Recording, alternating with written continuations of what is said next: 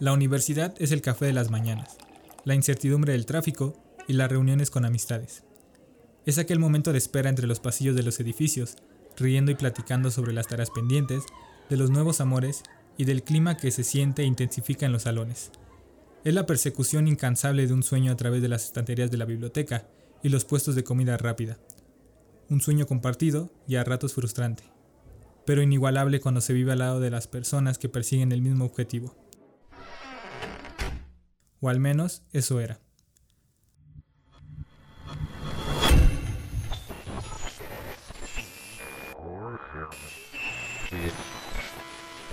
Alrededor de 33 millones de estudiantes en México llevan un año sin pisar las aulas debido a la emergencia sanitaria por COVID-19. Tú literalmente tienes que estudiar como puedas, resúmenes, hazle como puedas, pero tú estudia por ti. Porque la facultad lo que quiere es dejarte un año y sacar a los mejores. Gracias a las tecnologías de la información, hemos atravesado fronteras y forjamos nuevos vínculos como universitarios y hoy estamos más conectados que nunca. Entonces me imaginé conocer a esas nuevas personas, a los que venían de prope, este, a tus nuevos profesores de la uni como son, ¿no? Pues sí, tenía como que toda esa emoción de, de, de saber qué se siente empezar la universidad y con cada una de sus acciones confirma su voluntad para adaptarse a las necesidades de los tiempos y seguir sirviendo a la nación, porque nuestra universidad no se detiene considero que si ya hice la denuncia en mi facultad, al menos ahí voy a poder estar tranquila. Y luego de esto, ya no vuelvo a saber nada sobre mi caso. Se quedó perdido.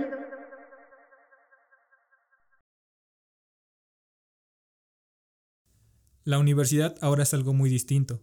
Es un golpe en la cara de insomnio, las temibles notificaciones de Google Classroom, la ansiedad de mirar los foquitos del modem esperando que esta vez no falle el Internet.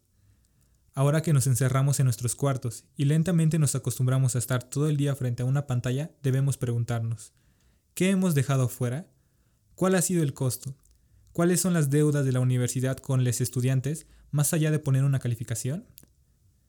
Bienvenidos, mi nombre es Alexis, productor en esta tercera temporada de Latitudes. En esta ocasión queremos contarles tres historias sobre la universidad pública en México.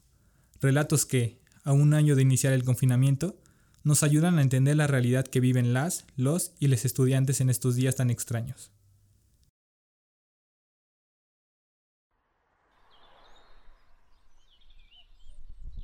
Al acercarse al kilómetro 38.5 de la carretera México-Texcoco, el paisaje se llena súbitamente de grandes árboles y frondosos jardines, Edificios blanquecinos sobresalen entre el verde predominante. En medio de esta zona agrícola del Estado de México, muralistas como Luis Nichazawa y Alfredo Nieto dejaron su huella encima de los muros de una antigua hacienda. La Universidad Chapingo tiene sus orígenes con la fundación de la Escuela Nacional de Agricultura, ENA, en 1854.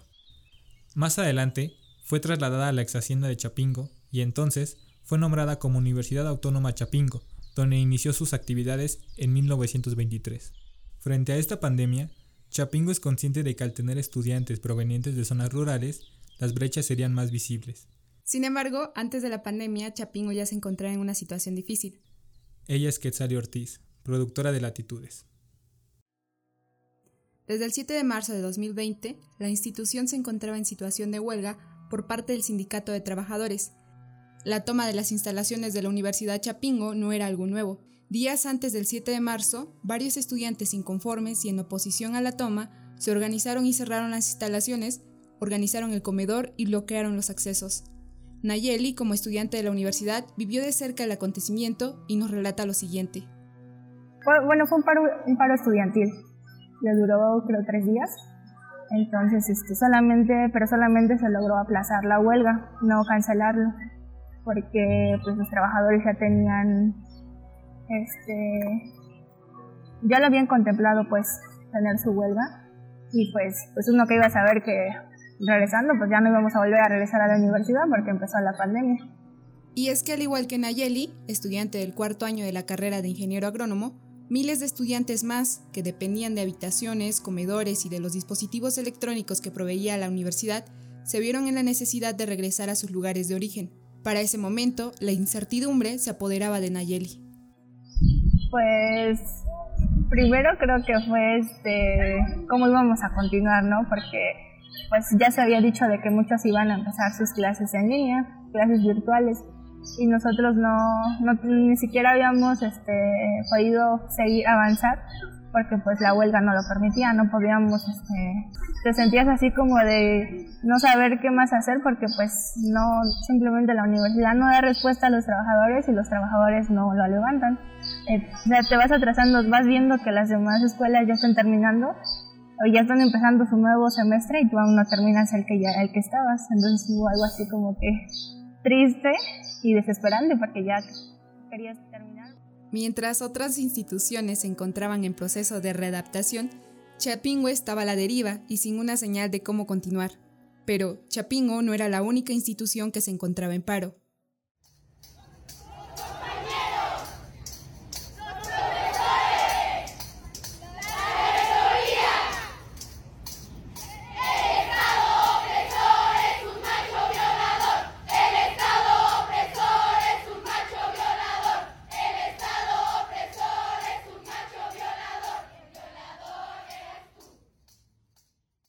Desde noviembre de 2019, las estudiantes de la Universidad Nacional Autónoma de México comenzaron a tomar sus escuelas como una forma de protesta ante la situación de violencia que se vivía en los planteles, sobre todo motivadas por la falta de interés de las autoridades para atender y resolver las denuncias por acoso, violencia psicológica, física y sexual en las que se señalaba a profesores y compañeros. Para febrero de 2020, al menos ocho escuelas se encontraban en paros indefinidos organizados por colectivas feministas, la Facultad de Filosofía y Letras, Ciencias Políticas y Sociales, Psicología, Economía, Arte y Diseño, así como las preparatorias 9, 3 y el CCH Sur. Algunas demandas de las colectivas exigían que las autoridades de las diferentes escuelas atendieran las denuncias realizadas por sus estudiantes, así como la suspensión de toda aquella persona que estuviera bajo investigación por un caso de acoso, violencia o cualquier tipo de agresión. Se pedía la suspensión para evitar que la víctima y el resto de sus compañeras se encontraran en una situación de peligro. Ella es Daniela Hernández, productora de Latitudes. Sin embargo, la universidad ha sido incapaz de tomar esta medida, como en el caso de Yasmín, un estudiante de la Facultad de Química que a pesar de haber denunciado a su agresor, él seguía dentro de la comunidad de la facultad. Estudiaba ingeniería química, así como yo estudio ingeniería química metalúrgica. Ambos estábamos en el mismo semestre y pues somos del mismo plantel.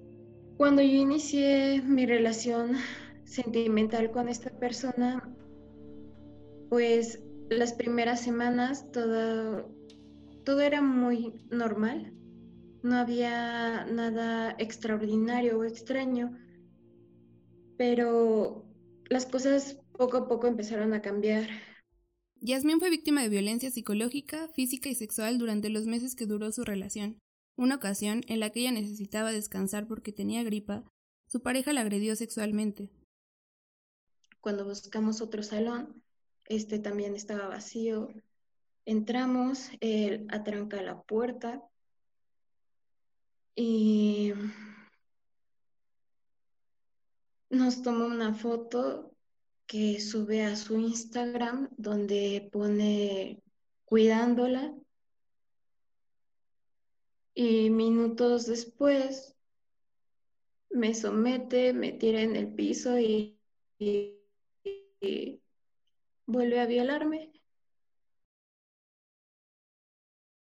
Semanas después de que Yasmín decide terminar su relación, ella se da cuenta que alguien hackea su cuenta de Facebook y comienza a mandarle mensajes a su agresor. Esto provoca que lo denuncie en la Facultad de Química. Durante todo el tiempo que fue el semestre presencial, yo tenía que estar acompañada porque tenía que fuera de que él me fuera a hacer algo. Como le establece el protocolo de género, le informan que tiene dos opciones, otorgarle el perdón y buscar una manera de arreglar la situación hablando con ambos, o emitir su caso al tribunal universitario y que sean ellos quienes decidan qué procede con su situación. Yasmín eligió la segunda opción. Considero que si ya hice la denuncia en mi facultad, al menos ahí voy a poder estar tranquila.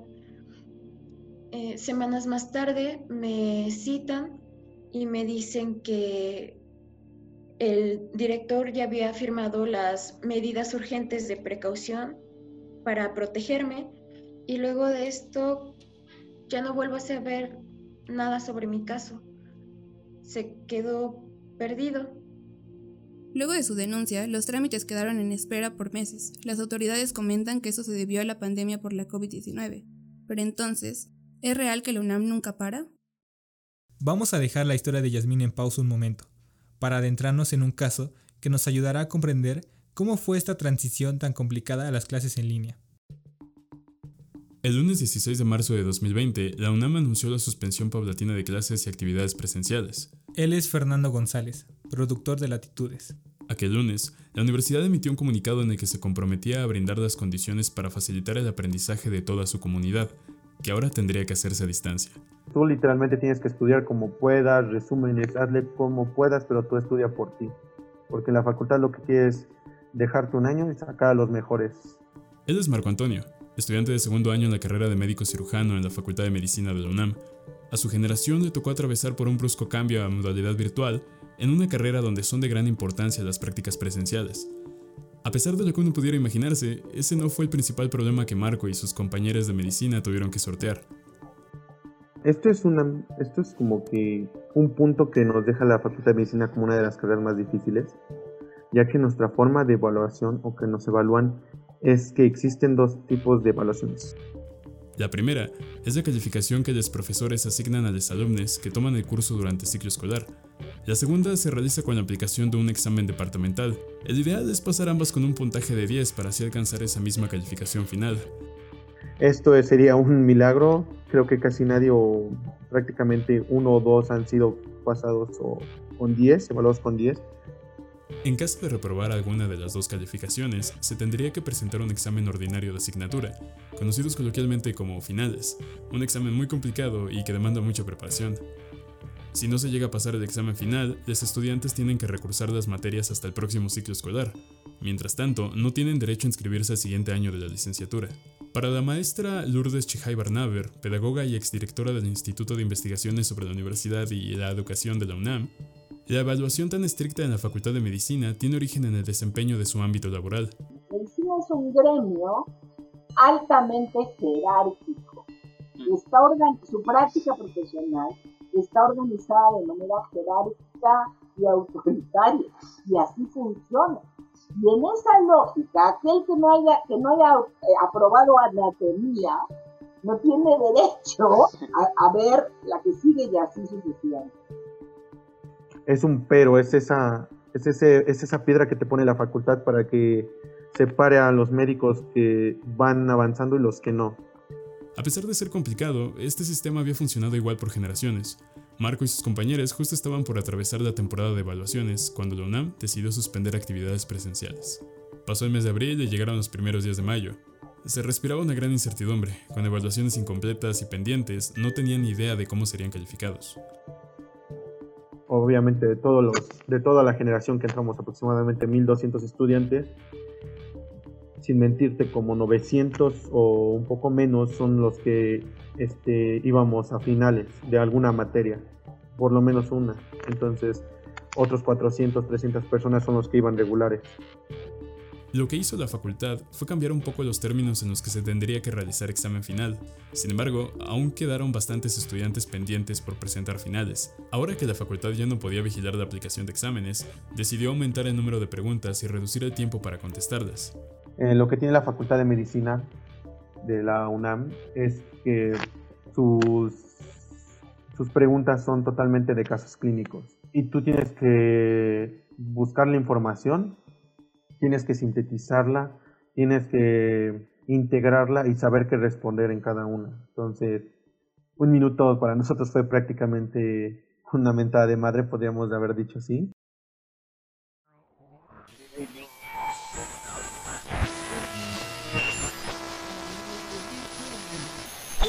Pues es oficial, la huelga de Chapingo por fin acabó. La Universidad Autónoma Chapingo pues termina esta huelga que es denominada en un... Su servidor Gerardo Noriega Altamirano, soy profesor investigador en la Universidad Autónoma Chapingo. ¿Qué pasó? Pues transcurrió el tiempo, Se vino la pandemia, eh, las cosas se pusieron delicadas, el riesgo de salud de los trabajadores era muy alto al seguir en estas circunstancias y al final de cuentas ese bono que al inicio se les negó, se les tuvo que conceder.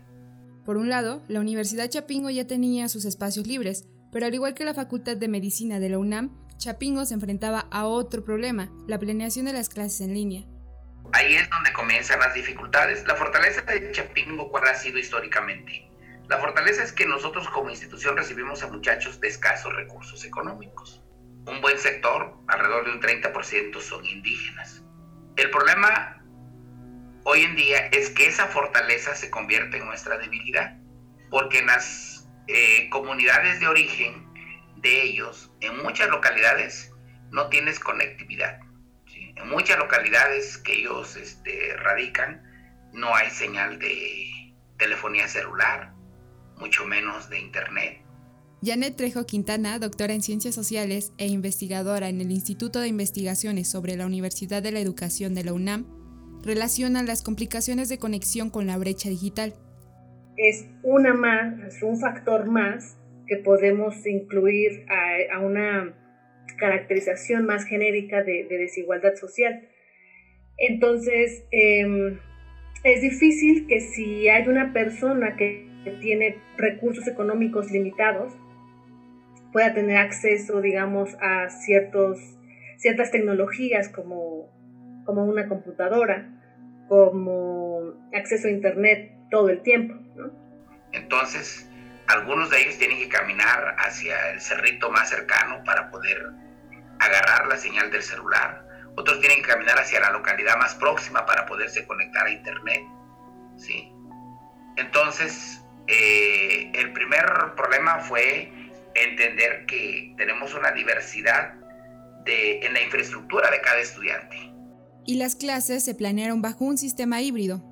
Muy extraño, porque algunos los atendías en línea, otros a distancia y otros este, eh, en un híbrido de ambos, ¿no?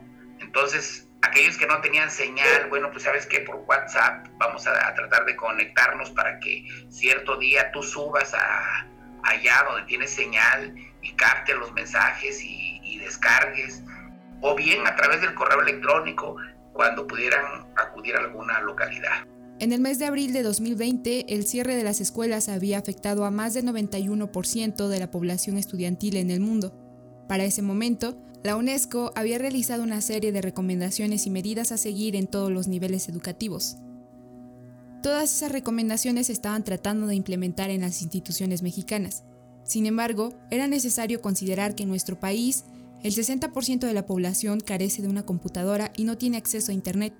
Y es que, de acuerdo a datos del INEGI, se reveló que solo el 47.7% de la población rural es usuaria de Internet.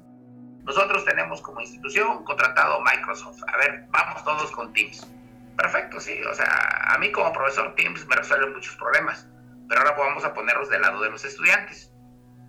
Si estoy en una localidad, mi estudiante vive en una localidad que no hay energía eléctrica, la plataforma que tú quieras es insuficiente. En la Facultad de Medicina de la UNAM, la situación no era muy distinta. No tuvieron ni el tiempo para comprobar conectividad, ni para hacer encuestas, nada. Marco vive en Teotihuacán, un municipio del Estado de México a más de 60 kilómetros de la ciudad universitaria. La zona donde él reside no tiene los mejores servicios de conexión. En pleno ascenso de contagios de COVID-19, él tenía que trasladarse lejos de su hogar para hacer sus exámenes en casa de familiares con mejor ancho de banda. Pero a veces, tener conexión a Internet no es suficiente. Las mismas plataformas virtuales de evaluación en la facultad presentaron diversas fallas en su funcionamiento, las plataformas sacaban a los estudiantes del sistema sin razón aparente, redirigían un examen distinto al que se supone que debían mostrar o cortaban la conexión a la página cada vez que se respondía una pregunta. Aún con todos estos problemas reportados, la administración siguió adelante con las evaluaciones. La mayoría sí estuvo en desacuerdo, pero como éramos estudiantes de primer año y como sabíamos que alzar la voz no servía para nada, era como que, ok, pues ya, de por sí nos dieron una ventaja que fue aprobarnos con el examen departamental entonces fue como que al principio no, sí, si no pasamos vamos a hacer que nos escuchen, a, tratar de que, de que hagan algo por nosotros. Ella es Katia, compañera de generación de Marco en la Facultad de Medicina. Porque nosotros sabemos que si estudiamos, que, que tal vez por problemas de internet o, o falta de tiempo no pasamos, pues nos puedan dar otra oportunidad para pasar. Sin embargo, ya el último, después de que les dieron las calificaciones, de que no habían pasado, varios de mis compañeros sí se deprimieron, se alejaron completamente, no hablaron, hicieron nada y ya dijeron, no, pues vamos a recursar el año. El confinamiento ha evidenciado aún más problemas que ya existían. Durante estos meses, el número de denuncias por violencia ha incrementado considerablemente y las ya realizadas se han visto interrumpidas. En el caso de Yasmín, después de seis meses de haber denunciado a su agresor, la UNAD y la abogada de la facultad seguían sin comunicarse con ella. En octubre yo decido alzar la voz, decido hacer mi denuncia pública después de que una chica me contactara porque ella tenía, había empezado como a tener Mm, una relación con él y se enteró de que él tenía una denuncia por acoso, nunca por violación. Mis compañeros comienzan a mandarme pruebas de que él siguió asistiendo a clases por vía presencial y por vía virtual. Y no solamente eso, sino que seguía ejerciendo como profesor adjunto. Yo le hago llegar estas evidencias al director de mi facultad, mis compañeros comienzan a presionar más. Ante la inconsistencia de las autoridades universitarias, la comunidad estudiantil de la Facultad de Química decidió brindarle apoyo a Yasmín. Por este motivo, colectivas feministas como Semillas de Curi y Tofana tomaron acciones para enfrentarse a las autoridades directamente. La colectiva Tofana, un bloque negro de acción directa, convocó a parar las clases en línea pues hubo como muchos profesores que sí se solidarizaron con lo que estábamos haciendo y suspendieron clases desde el primer día que nosotros convocamos a paro y de pronto nos llegaban mensajes donde nos decían como de no, pues es que mi profesor sigue dando clases como si nada, ¿no? El director dijo que él ni siquiera estaba enterado de que el chico seguía tomando clases, que allá sí se le había dado la atención, o sea, el director así se lavó las manos como no tienes una idea, ¿no? Antes de la pandemia, durante un paro los profesores se veían obligados a no impartir sus clases, pero con la modalidad virtual no era tan fácil detenerlos. Además, establecer mesas de diálogo a distancia sería otro reto, por lo que las mujeres que integran la colectiva decidieron que para obtener respuestas de las autoridades era necesario tomar la facultad, aunque no se estuviera utilizando por la pandemia vamos a tomar la facultad. Y, pero como dice mi compañera, eh, o como te estaba diciendo, dijimos, no, primero vamos a ser democráticas eh, y vamos a ver qué opina la, la comunidad. Y la comunidad dijo, sí, necesitamos un que esto se arregle, o sea, esto no puede estar pasando. Pero, o sea, el director fue así como de, no, yo no voy a respetar eh, su votación, su decisión como comunidad, no la voy a tomar en cuenta, voy a seguir eh, en mis clases, porque claro, la UNAM nunca para. Llegó la segunda mitad del 2020 y con él un nuevo año escolar en la Facultad de Medicina, un inicio totalmente a distancia a través de plataformas digitales. Marco ahora había pasado al segundo año de la licenciatura. Los problemas de la nueva normalidad no tardaron en aparecer. Una vez nos tocó una profesora, una doctora, que nos dijo así como de, no, pues tienen que tener su cámara prendida para el examen. Y si se les va la luz, eh, lo siento mucho, pero no les voy a aceptar el examen. Los profesores de la carrera, acostumbrados a una enseñanza muy estricta, no mostraban empatía con las dificultades de sus alumnos. En opinión de la maestra Lourdes, la UNAM sí se encontraba tecnológicamente preparada para asistir a sus estudiantes. ¿Esa parte alcanza para un confinamiento como este? Claro que no. Claro que no. Y claro que no, porque lo que no teníamos y todavía no tenemos y no va a ser fácil que tengamos, es un soporte pedagógico, didáctico, para que todos y cada uno de los maestros hagamos el compromiso y hagamos eh, de nuestro ejercicio un ejercicio distinto, porque requerimos que sea distinto. Algunos doctores son de lo peor y te, no te dan nada, pasan diapositivas al, a lo loco, a lo desgraciado, entonces no vas a aprender nada. El 15 de octubre, la colectiva tomó las instalaciones de la Facultad de Química para que las autoridades atendieran sus demandas y en específico que resolvieran el caso de Yasmín, que seguía sin conocer las resoluciones tomadas por el Tribunal Universitario. O sea, desde el primer día que nosotros tomamos la facultad empezamos a tener respuestas de las autoridades. Porque desde ese día nos dijeron como de, pues, ¿qué quieren, no? ¿Por qué están aquí? ¿Por qué me están quitando las instalaciones? Y pues justamente, o sea, nosotros dijimos como de, pues tuvimos que hacer esto para que nos volteara a saber, ¿no? La respuesta por parte del director de la facultad es una muestra de la importancia que tiene para los directivos mantener el control de las instalaciones antes de resolver los problemas de los estudiantes de sus planteles, como le explica la doctora Clara Ramírez, feminista, historiadora y profesora de la Facultad de Filosofía y Letras. Pues es una disputa de poder, ¿no? A lo que a los hombres más les molesta no es ni que pidan que cese la violencia, ni lo que más les molesta es que les hayan disputado el poder.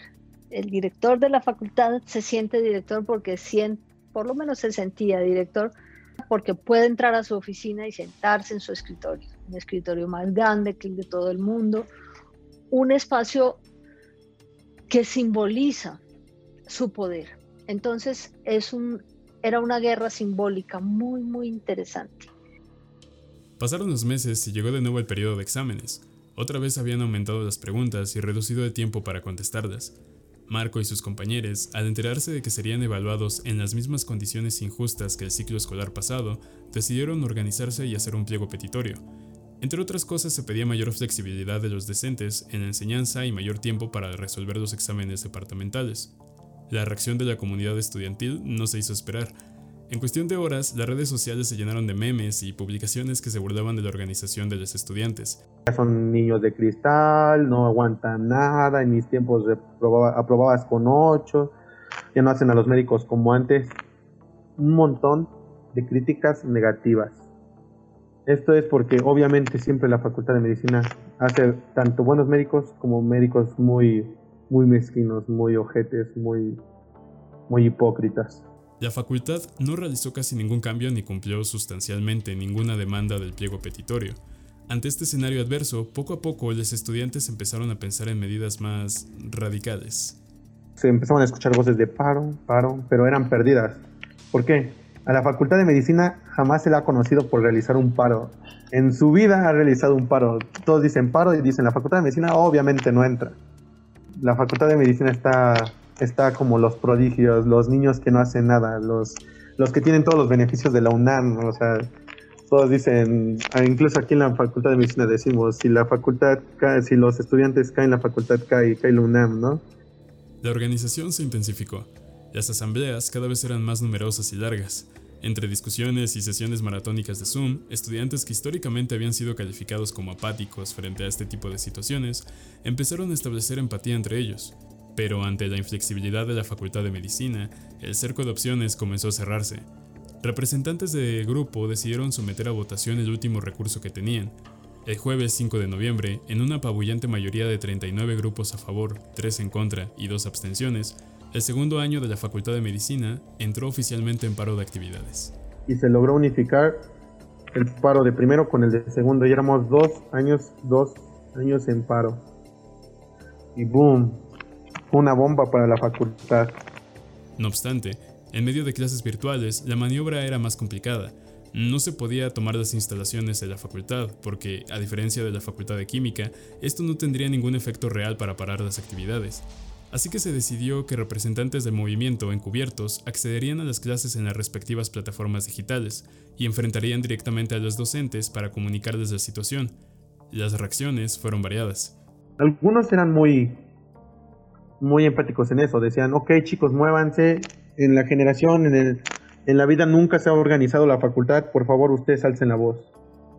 Otros decían, no les conviene. Están muy mal. No saben si van a pasar o no van a pasar. Pero si quieren, no quieren asistir, por mí adelante. Otros decían, para mí tienen clase. Y si no vienen, para mí es falta para ustedes. Ustedes nada más tienen que cumplir con el 80% de falta. Si no cumplen, están en final o incluso en extraordinario. Y un extraordinario en la Facultad de Medicina es ir al infierno. La participación activa de las, los y les estudiantes de la Facultad de Química y las colectivas permitieron que la dirección atendiera a sus peticiones, pero en el caso de Yasmín, la comunicación entre las autoridades que atendían su caso, otra vez, fue deficiente. Para empezar, cuando realizas una denuncia en la universidad, esta se compromete a darte toda la información sobre tu caso, pero las cosas generalmente no son así. Se supone que tú como denunciante tienes el derecho y la opción de decidir si acudes a la audiencia o no. Y para esto, pues te tienen que informar cuándo va a ser la audiencia. Y a mí nunca me dijeron, nunca me informaron. Me quitaron, me volvieron a ignorar, me quitaron completamente mi derecho a decidir si acudía o no. Se me volvió a ignorar completamente. Entonces, ellos llevaron la audiencia no sé cuándo, eh, se, bueno, este, se supone que acudió mi agresor y su abogado, y, pero pues no sé nada más. Aún sin la presencia de Yasmín en la audiencia, el Tribunal Universitario emitió su resolución sobre el caso. A mí se me notificó me llegó un correo electrónico así, tal cual, el texto del correo electrónico en el que decía, eh, se le informa que la resolución del Tribunal Universitario fue expulsar de la Facultad de Química a tal persona, debido a los actos de violencia que cometió contra su persona. Sin embargo, no estaba claro si solamente sería expulsado de química o era acreedor a la expulsión definitiva de la universidad por lo que tuvo que consultar a la abogada de la facultad. Y gracias a lo que se da a entender es que si él quiere puede inscribirse a cualquier otra facultad, a cualquier este, FES, y cuando yo le sigo cuestionando de esto, me dice, es que no sé si, bueno, déjame, eh, le voy a preguntar bien a, a, las, este, a las abogadas de la UNAD entonces, ni siquiera la, responsable de la oficina de género de mi facultad sabía cuál había sido la resolución. La historia de Yasmín es una de las más de 1.350 personas que han denunciado por acoso o violencia en la universidad en los últimos cuatro años. Lamentablemente, muchas de estas no han sido resueltas, pero la esperanza y la necesidad de un cambio radical la siguen construyendo sus estudiantes. Fue así que después de ocho meses, un paro virtual, la toma de las instalaciones y cientos de interacciones en redes sociales, se resolvió su caso. La abogada se comprometió a enviarle a Yasmín un documento en el que se aclare la resolución verdadera, en el que sean marcados los artículos de la legislación universitaria bajo los cuales se decidió la expulsión definitiva de su agresor. Me llena de alegría el ver que más chicas, se han más chicas y chicos se han atrevido a alzar la voz y que cada vez tenemos menos miedo y que nos organizamos, que seamos una comunidad en su mayoría sorora, solidaria y que nos pongamos en los zapatos del otro y apoyemos. Entonces, eso me llena de esperanza en creer que en algún momento las cosas en la universidad realmente van a cambiar y van a cambiar para bien. Aún con la presión de profesores poco empáticos con su movimiento y con el tiempo para hacer evaluaciones agotándose, los estudiantes de primer y segundo año en la Facultad de Medicina permanecieron firmes en su decisión de no levantar el paro de actividades. Afortunadamente, gracias a una fuerte unión entre los simpatizantes del movimiento, la respuesta de la administración escolar llegó rápida prácticamente comenzaban a escribirnos al día siguiente, prácticamente fue viernes, lunes, martes, el miércoles ya estaban negociando con nosotros. Ya nos estaban enviando propuestas de queremos que regresen por esto. Aunque no todas las peticiones pudieron cumplirse, las más importantes, por las que habían iniciado toda la movilización, lograron resolverse satisfactoriamente. Ahora la facultad tiene que garantizar plataformas funcionales para las evaluaciones. Los profesores ahora se comprometen a ser flexibles con la asistencia y el surgimiento de problemas de conexión. Los tiempos para resolver exámenes ahora se extienden en función de su complejidad. Se eliminó, por otro lado, la aplicación directa de examen final si se reprueban departamentales o la calificación asignada por docentes. Marcos se encuentra satisfecho con los resultados de la movilización, porque, más allá de cambiar la evaluación y los modos de enseñanza, aprendió que la organización es posible, aún dentro de un ambiente donde parezca que tienen todo en contra. Y pues también quisiera decirle a mis compañeros, si llegan a escuchar estos podcasts, quisieran llenarse de información, que por favor este, ya saben que la facultad siempre ha sido así. Por favor, estudien, no se den por vencidos y si, hay algo mal en su forma de evaluación, en su forma de ser de los maestros, por favor háganse entender y por favor sean más empáticos. Porque esta es la facultad de medicina, te, te deja un egoísmo muy grande. En la pandemia, todas nuestras expectativas y sueños se tuvieron que modificar. Sebastián Pla, doctor en pedagogía de la UNAM, menciona que el problema es que las generaciones jóvenes se quedan sin espacio de interrelación. Entre ellos, sin nosotros. La escuela libera a los niños de los padres. Por supuesto, los conservadores van a decir, este señor está loco. Pero sí, hay no solo conocimientos, sino formas de pensar, eh, atrevimientos, relaciones, que si solo están con nosotros, como están ahora con la pandemia, realmente limita muchísimo su desarrollo. Entender la sociabilidad entre pares como parte de lo escolar implica exponenciar. Entonces me imaginé conocer a esas nuevas personas, a los que venían de prope, este, a tus nuevos profesores de la uni como son, ¿no? Entonces, este, pues sí, tenía como que toda esa emoción de, de saber qué se siente empezar la universidad. Pero pues así como que como que fue algo más raro, aún más triste, porque no los conoces, los conoces en, en video, porque solamente así es como te, te dan las clases, a tus compañeros no, no los conoces bien, no, no sabes realmente cómo son. Para el profesor Gerardo, la situación de impartir clases en línea es muy parecida. Si llega a conocer a sus alumnos es únicamente por su foto de perfil. En otros casos solo aparece un nombre sobre un recuadro negro, y no sabe si realmente le están prestando atención. Y ahorita es lo que nos ocurre. Yo ahorita no los conozco más que por el nombrecito que aparece en la lista.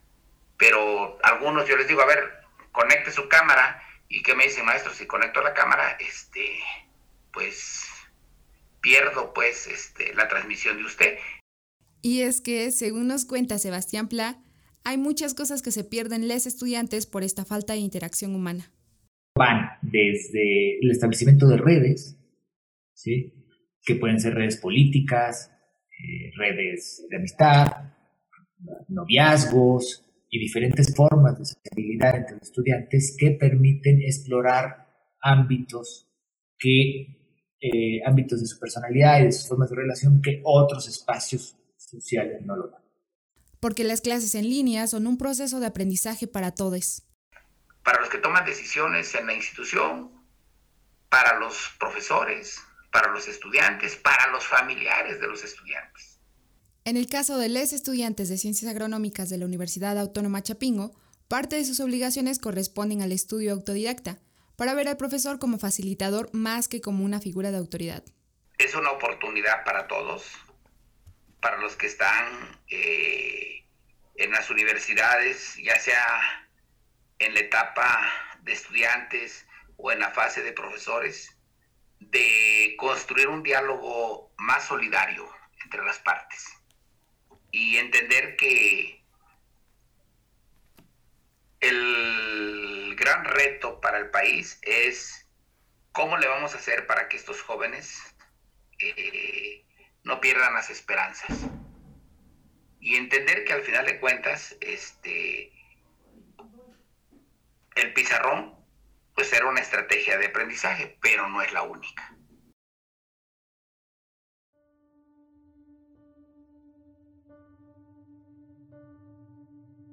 Quizás ya no se escuchen los murmullos en los pasillos, ni la risa sobre el césped de las jardineras. No obstante, aquellos problemas que estaban cuando aún podíamos hacer eso persisten hasta ahora. La pandemia solo puso en evidencia algo que ya conocíamos, los conflictos de las y los protagonistas de estas historias son tan solo una pequeña muestra de las condiciones en todo el país, desde la violencia de género y un insano sistema de competencias, hasta la profunda brecha socioeconómica. Deudas no solo de la universidad, sino de la sociedad en su conjunto. Pero así como prevalecen estas problemáticas, la búsqueda de un cambio también permanece constante, y mientras no hallemos soluciones, los estudiantes seguirán encontrando nuevas maneras de visibilizar y manifestar lo que debe ser resuelto. Agradecemos a todas las personas que nos dieron su tiempo y su voz, además de la generosidad para contar sus experiencias. Esta historia fue producida por Daniel Hernández, Quetzal Ortiz, Fernando González y Alexis García. Este episodio fue editado por Jesús Delgadillo. Nuestro productor ejecutivo es Ulises Vera. Latitudes es un podcast original de Gustavito Media. Pueden escucharnos en Spotify, Google Podcast, Apple Podcast o en nuestro sitio web www.gustavito.media.